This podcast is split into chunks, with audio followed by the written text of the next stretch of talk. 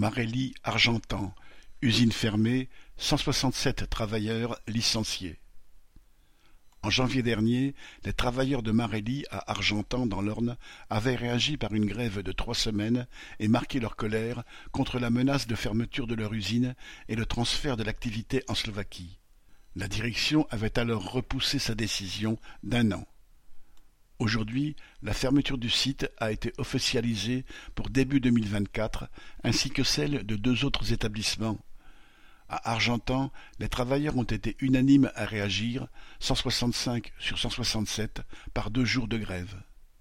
Marelli est un équipementier automobile qui fabrique des alternateurs, des batteries, des boîtiers qui alimentent en air les moteurs à essence, à Argentan, des feux arrière sur l'autre site.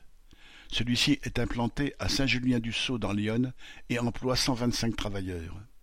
Sa fermeture est aussi annoncée, ainsi que celle du site italien de Crevalcore. Loin d'être une PME, Marelli comprend cent soixante-dix sites et est implanté sur les cinq continents, au plus près des constructeurs automobiles qu'il fournit, dont Renault, Stellantis, Volkswagen et BMW.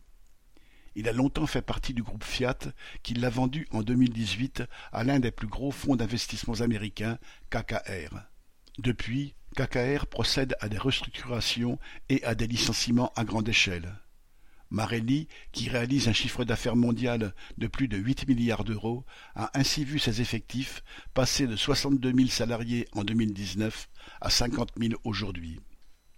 Alors, quand la direction de Marelli à Argentan affirme par voie de presse que l'usine a généré une perte cumulée de 28 millions d'euros entre 2018 et 2022, les travailleurs ne peuvent le ressentir que comme une provocation. Ceux d'Argentan, comme tous les salariés du groupe, ont permis par leur travail l'enrichissement des actionnaires, tout en subissant une baisse continue de leurs effectifs, passant de 320 en 2010 à 210 en 2017 et à 167 maintenant. Si c'est KKR qui licencie aujourd'hui, c'est aussi la richissime famille Agnelli, propriétaire de Fiat et aujourd'hui associée à la famille Peugeot dans le groupe Stellantis, qui a largement profité du travail des salariés de Marelli. Ceux-ci sont en droit d'exiger de tous ces licencieurs le maintien de leurs emplois et en tout cas de leurs salaires. Correspondant Hello.